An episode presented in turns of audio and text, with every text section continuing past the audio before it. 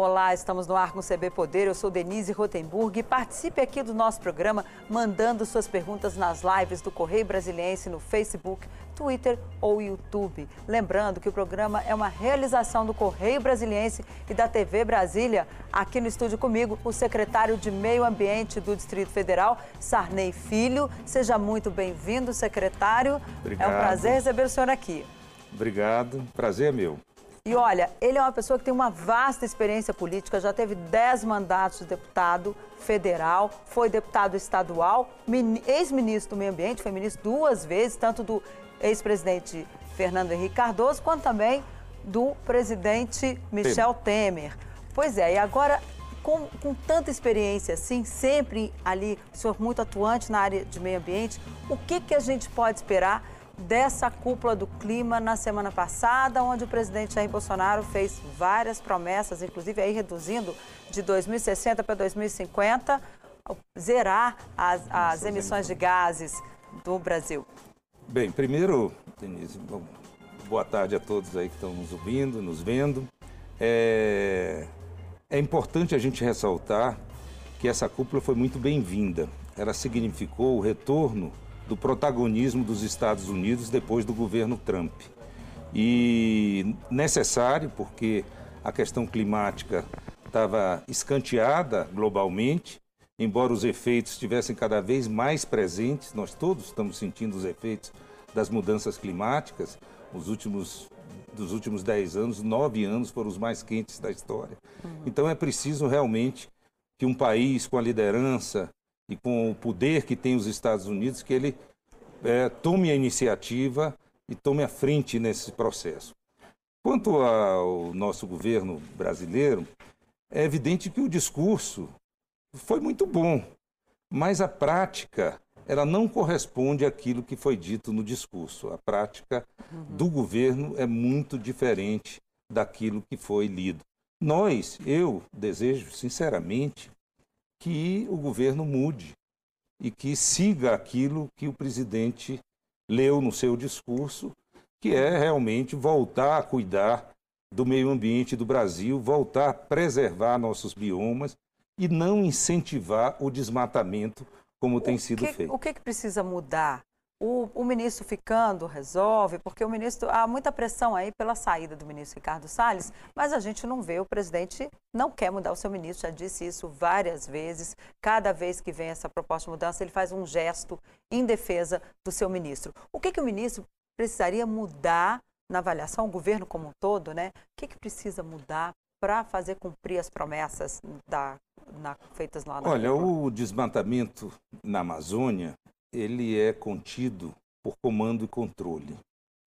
A fiscalização é importantíssima, o monitoramento por satélite é quem vai detectar onde está ocorrendo o desmatamento e os sinais de que esse desmatamento, que, diga-se de passagem, ele é quase todo ilegal, mais de 95% do desmatamento na Amazônia é ilegal, portanto, fora da lei. Então, é preciso que haja os órgãos de fiscalização que tenham estrutura para poder fiscalizar, os órgãos de monitoramento por satélite que tenham é, estabilidade e autoridade para poder detectar e o governo claramente sinalizar que não vai aceitar esse uhum. tipo de atitude, de conduta. Pela primeira vez, Denise, só, só para concluir, pela claro. primeira vez na história do Brasil recente, nós temos um governo que na área ambiental ele sinaliza contra o meio ambiente. Sinaliza dizendo, enfraquecendo o IBAMA, sinaliza dizendo que os, as unidades de conservação e terras indígenas, que são importantíssimas no combate ao desmatamento, elas precisam ser fragilizadas, precisa ter, por exemplo, garimpo em terras indígenas, precisa rever é, as unidades de conservação. Então, esses aí são sinais é, trocados, sinais que lá na ponta o desmatador ilegal, o madeireiro contrabandista, o garimpeiro ilegal, ele entende aquilo como um sinal verde para continuar suas atividades. Então, a primeira coisa é preciso que o governo sinalize é, que esse estado de coisas não vai continuar. Não, é, não acho é, que o ministro, se mudar o ministro, vai mudar alguma coisa, desde que o presidente, que no ser, na sua campanha já sinalizou, inclusive, em acabar com o Ministério do Meio Ambiente, uhum. desde que ele continue com aquele pensamento e com os conselheiros que tem. Eu tenho dito a muitos amigos e amigas aí que os conselheiros do presidente nessa área ambiental são os piores possíveis. E aqui eu não me refiro à ministra da Agricultura. Se ele ouvisse mais a ministra da Agricultura e menos alguns é, ligados à, à, extração ilegal de madeira, Quem são essas ao garimpo. que eles... Eu não vou nominar, não, mas eles são bastante conhecidos, são pessoas que vivem ao lado do presidente e eles que dão essas, essa, é, é, essa, essa, esses conselhos, que são realmente conselhos que não dizem respeito mais à, à contemporaneidade. Nós não podemos ter aquela visão é, que tem de que a Amazônia é uma fronteira agrícola a ser é, avançada, não é? Então, realmente, quem tem que mudar não é o ministro. O ministro apenas cumpre aquilo que uhum. o executivo, o presidente, determina. O vê... A visão do presidente é que tem que mudar. O senhor vê alguma perspectiva dessa mudança até a COP26, que é em novembro? E também temos o encontro da biodiversidade, a convenção da biodiversidade na China em outubro. O senhor acha que até lá é possível alguma mudança? Olha, eu desejo sinceramente que ocorra é, a esperança é a última que morre, né? Então precisa mudar algumas práticas, por exemplo. Não tem sentido o ministro do Meio Ambiente e defender madeireiros ilegais e lá desmo é, querer desmoralizar a Polícia Federal, é, defendendo interesses, troca, né? né? Do Aquela apreensão Federal. de madeiras, eu achei que realmente aquilo ali foi muito ruim para o Brasil, foi muito ruim como sinalização.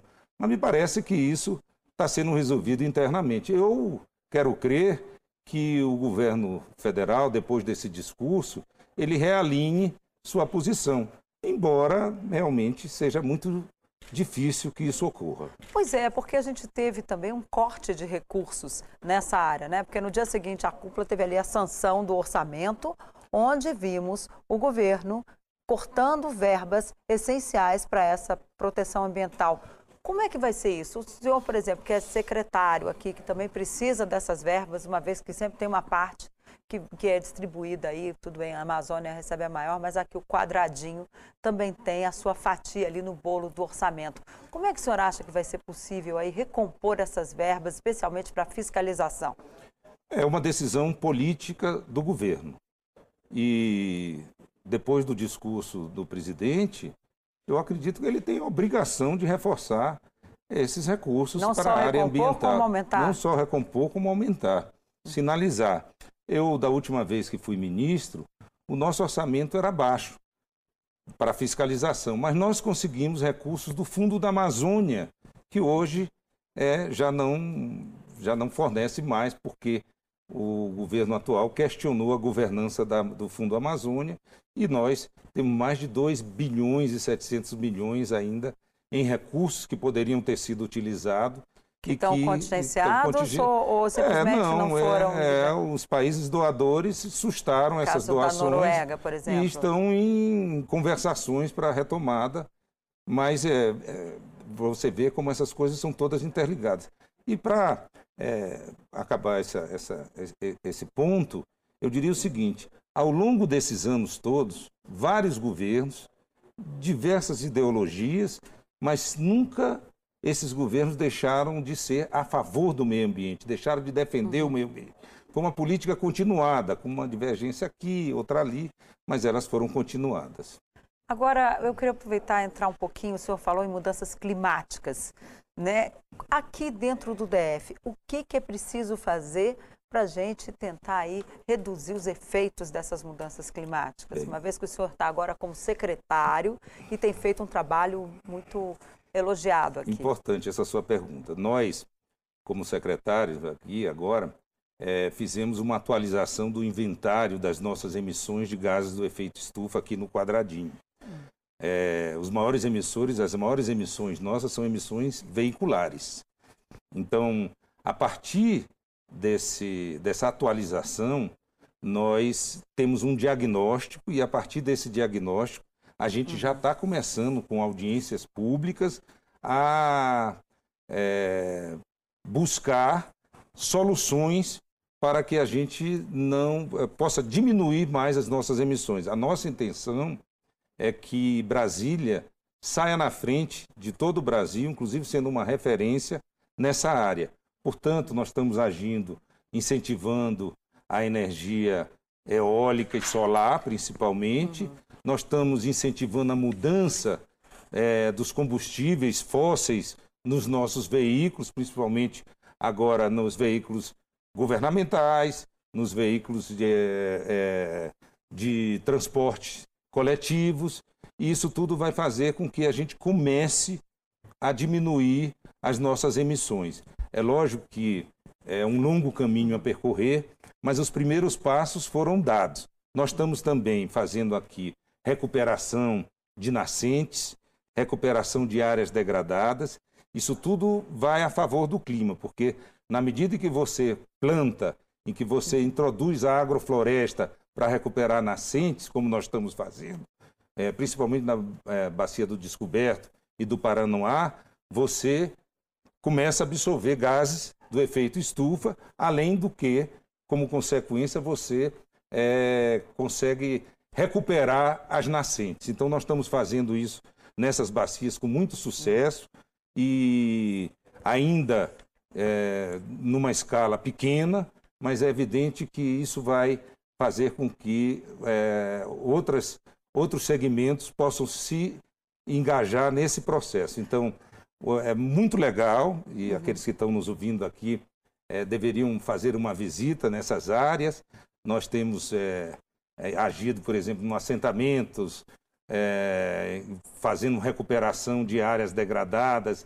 Aqui mesmo no Lago Paranoá também estamos recuperando. Aquelas pessoas que passam hoje já podem ver várias mudas é, que uhum. estão crescendo. Então, é, a partir desse diagnóstico e das nossas ações, a gente tem conseguido vislumbrar a possibilidade não só de garantir é, recursos hídricos para que a gente não possa ter novamente uma crise hídrica, é. mas também absorver os gases do efeito estufa através da vegetação. Então, Mas muito, agora, muito bacana. O senhor isso. falou dessa questão do transporte, né? Os veículos como os maiores emissores de gases aqui no DF. Aqui no Brasília, DF. É, é, realmente aqui as pessoas andam de carro. Brasília existe sob rodas, né? E como é que vai ser isso? Uma vez que há um trabalho integrado aí da Secretaria de Transportes também, da Secretaria de Obras, porque o metrô, a parte norte aí, né, para o norte da cidade, a gente não tem metrô hoje na Asa Norte, né, para essa região de Sobradinho.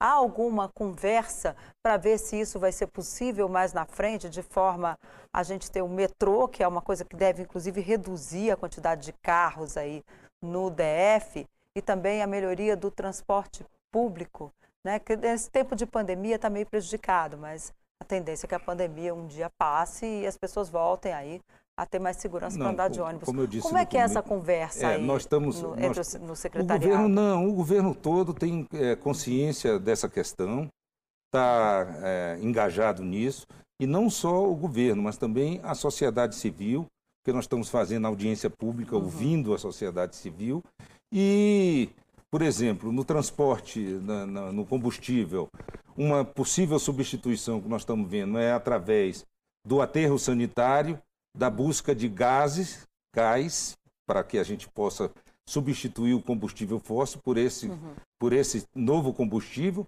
que vai diminuir a emissão de metano e vai também do, do, do aterro e vai também melhorar os transportes, porque vai ter uma emissão de gás que não é fóssil. Então, uhum. isso também ajuda bastante. O senhor citou aí uma série de ações. Tem recurso para poder colocar tudo isso em prática? Por exemplo, a, a, recuperação de áreas degradadas aí, a gente que agora com essa pandemia tem muita gente pedalando, né? E conhecendo mais o DF e tendo mais contato aí com a natureza, ah, especialmente. Que desde que a gente entrou, nós já recuperamos 14 parques aqui uhum. do Distrito Federal, são parques de uso, Por quê? Brasília não tem praia. Então, quando você, a população de Brasília, tem nos parques o seu, o seu local de lazer. Claro. E quando você melhora esses parques, você dá mais conforto para a população. Então, foi uma das primeiras coisas que nós fizemos, foi uma força-tarefa envolvendo todo o governo do Distrito Federal para recuperar e melhorar os serviços desses parques. Hoje já são 14. Se você for é, em qualquer um desses parques, você vai sentir. Vá no Olho d'Água, vá num parque desse, Onoyama, vai num parque desses qualquer, vai conversar com os usuários, você vai saber que as coisas melhoraram bastante. Além do que também estamos fazendo plantios e recuperação nessas áreas desses parques. É, também é importante dizer que é, os licenciamentos, as análises, ah, que aqui demoravam muito tempo mesmo, às vezes anos, elas agora correm de maneira muito célere e vão ainda melhorar mais com a, o, o CISDIA, que é o Sistema de Informação do, do, do governo federal, do governo estadual, desculpe, é, distrital, que nós vamos é, lançar esse portal na próxima quinta-feira. E o São... que, que é esse portal? É um portal de informações é, que contém. Eu, eu, vou resumir porque é, é, complexo, mas eu vou dizer o que, que, qual é o sentido principal. Quando esse portal estiver funcionando, uhum. as pessoas, primeiro, não vão ser só órgãos governamentais que vão ter acesso. Essa é uma novidade. A sociedade vai ter acesso a esse portal de conhecimento, em que temos lá é, zoneamento ecológico econômico, cobertura vegetal. Então, se você vai fazer um empreendimento, você vai poder consultar esse portal, saber se aquele local que você vai fazer esse empreendimento é adequado, quais as responsabilidades que você vai ter. Então, com isso, a gente vai suprir pessoal, vai suprir também financeiramente e vai apressar muito a, a, a, as ações de, de, de, de empreendimentos que hoje demoram. Então, o empreendedor vai poder saber se ele ali, naquele local que ele escolheu, se ele vai poder fazer o empreendimento dele. Isso sem precisar de técnico, sem precisar gastar, sem precisar consultar ninguém. Isso vai ser praticamente automático. Então, esse vai ser uma grande diferença que nós vamos ter aqui em Brasília em relação aos outros estados e um grande avanço. Ok, nós vamos para um rápido intervalo, um minutinho, a gente já volta e mande as suas dúvidas aí para o secretário que ele responde aqui para você. Ainda temos muita coisa aqui para tratar, especialmente como estão as nascentes aqui do DF e será que temos aí chance de outra crise hídrica? Existe esse risco? Não sai daí que a gente volta já já para responder tudo isso para você.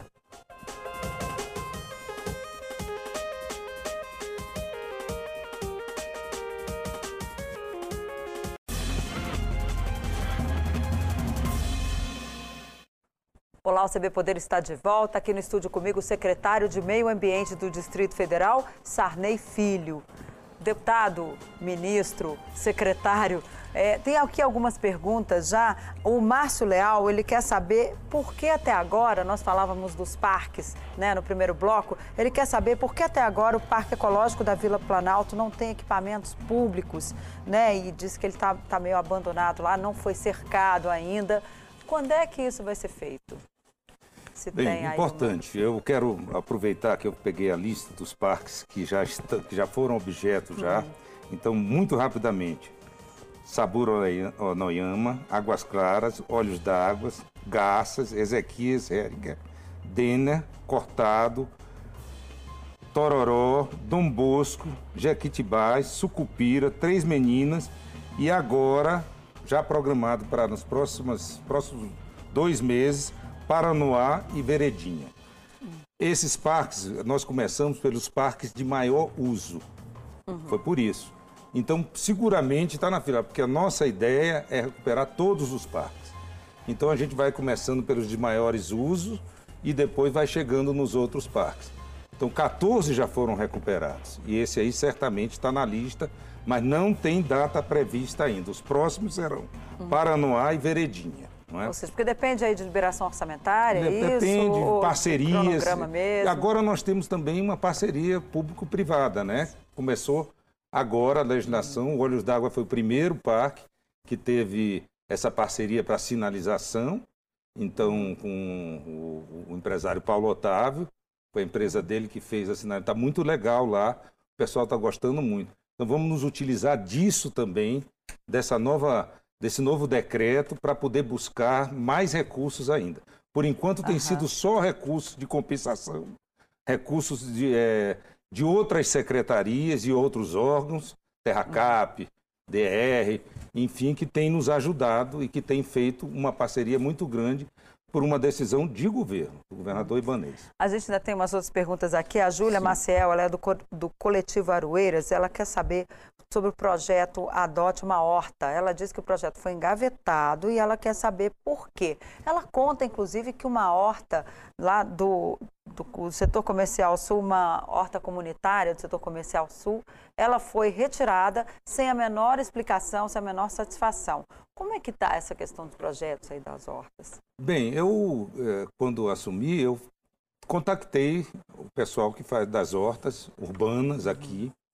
Temos tido um contato muito grande. Agora, esse projeto Adote uma Horta, ele realmente não é da, da, da, da minha, eh, da minha área, assim. do- Da área, sim, mas não, eu não tenho conhecimento dele. Então, ele foi anterior, na certa, à minha chegada na secretaria. Mas nós temos tido reuniões constantes com, esse, com o pessoal ligado às hortas e temos eh, feito uma- um- um- várias gestões para fortalecer eh, eh, esse tipo de atividade, que é muito importante. Então, por parte da secretaria, eu vou até, em função dessa pergunta, buscar historicamente o que, que a gente pode fazer, mas nunca deixamos de ter uma atitude aberta e de parceria com essas hortas comunitárias.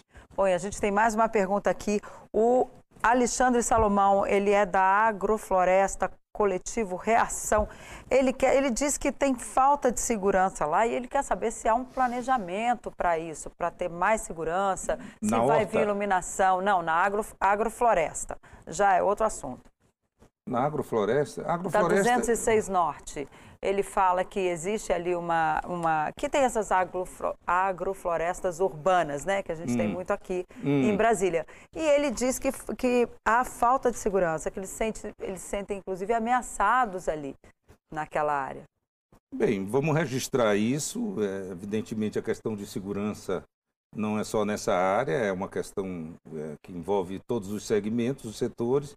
E, na medida em que a gente é notificado, a gente vai buscar parcerias, não só com a Secretaria de Segurança, com o IBRAM, com Brasília Legal, enfim, a gente vai buscar parceria. Mas é, temos tido, assim, algumas reclamações sobre segurança e eh, temos que tratar disso, não só lá, mas também em algumas unidades de conservação.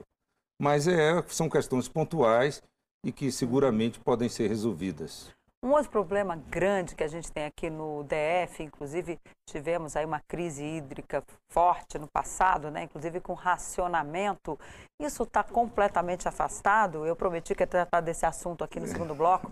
Foi- Isso está afastado, esse risco de crise hídrica novamente? Não, e- esse risco não está afastado, porque os prognósticos que nós temos das mudanças climáticas, eles apontam que nós vamos ter menos chuva e mais período de estiagem. Então, com as mudanças climáticas que estão aí, evidentemente ainda podemos em algum, em algum momento termos uma crise hídrica, mas é, com essas ações que nós estamos fazendo de recuperação de nascentes, de recuperação de áreas degradadas, de recuperação de bacias, a gente vai poder ter uma resiliência grande que pode importar muito. E é- esse prognóstico de, de- mudanças climáticas que nós já temos, é, ele indica que a gente talvez tenha que ter novas posturas. Por exemplo, Por exemplo, é, é, é, no que diz respeito à água, a gente pode ter barra- barramentos para que hoje são difíceis de serem aprovados.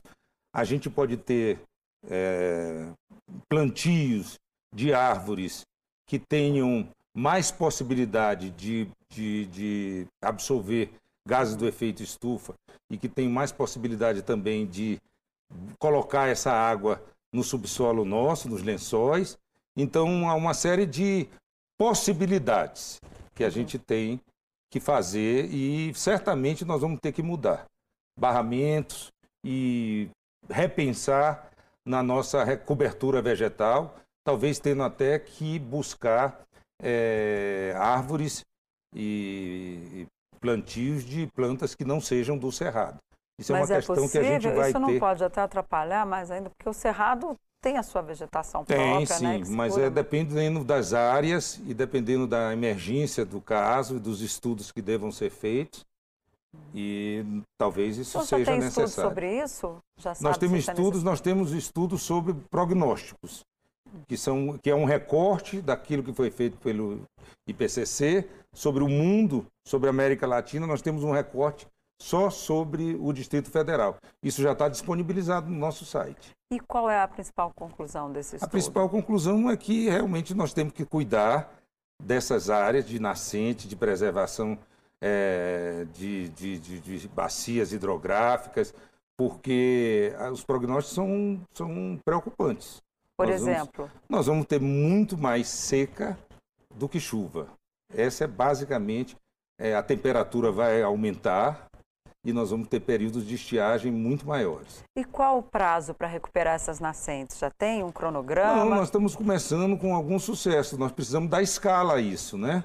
Nós estamos hoje com, no Bacia do Descoberto, 80 hectares sendo, sendo feito o trabalho. No Paranoá também uma, um, uma quantidade grande. Mas isso aí servir como uma referência para que a gente possa é, replicar esse tipo de, de, de, de, providência que será extremamente necessário. Outro problema grande também é o lixo, né, secretário? A gente vê que as pessoas, assim, às vezes jogam, você vê tanto lixo a céu aberto no DF, a gente que fica aí pedalando no final de semana percebe muito que, enfim, é, não há uma limpeza. As próprias pessoas ali, né? É, o, o, pessoal trabalha, aí na, passa uma hora já está tudo sujo é bom você ter falado sobre isso, porque... Como é que está essa separação de lixo é, aqui, nós... essa, re, essa, o reaproveitamento, no, né, a reciclagem, como é que está esse... No fim do ano passado, nós inauguramos aqui um centro de triagem muito legal, muito importante e grande. Uhum que já está gerando mais de 700 novos empregos para os catadores. Tudo automatizado, é uma referência também nacional e talvez até internacional, porque ela colhe e, e, dá, e dá sistematização aos catadores, uhum. fazendo com que a renda deles aumente muito. Então, essa é uma parte que nós estamos cuidando é, de incentivar. Já temos esse centro que é muito grande e é, depende mais, Denise, da da conscientização das pessoas, não é? O, o lixo não é Quanto só Quanto por cento que é separado hoje aqui? Há menos de 20%. Menos de 20%? Menos de 20%. Menos de 20%. O que, que falta? É ensinar as pessoas ou as pessoas se conscientizarem de que isso é importante? É, falta se conscientizarem, sim. Está tendo campanha, já teve campanha no passado, esse ano vai ter uma nova campanha. A estruturação, a SLU está bem estruturada para isso e os catadores também estão bem entrosados. Estou dizendo que esse, esse, centro de triagem está até um pouco ocioso, porque não chega lá tudo aquilo que deveria chegar, justamente por essa falha na, na coleta, não é? que é uma falha mais daquele que entrega do que daquele que colhe. É, então, ou seja, as pessoas. Vem aí alguma campanha, uma nova campanha, porque já, vem, já tivemos vem uma várias, campanha, né? Vem uma nova campanha. Para poder esclarecer as pessoas como é que faz, como é que separa direitinho. É, porque aonde também é que, já mudou é lá comem, atrás, né? Não é, é, só hoje em dia o lixo orgânico e o lixo seco. Já tem não. que separar as latas, as garrafas, não é isso? É isso mesmo. E vem aí então. Vem aí sim, já já já está aí, mas precisa de mais conscientização, de mais difusão dessa dessa matéria. Ok, secretário, infelizmente nosso tempo acabou, mas eu agradeço muito a sua presença aqui e a você que nos assistiu. Uma boa tarde, obrigada pela companhia. Use máscara e ó, se liga, tem que separar o lixo também. Até a próxima. Tchau.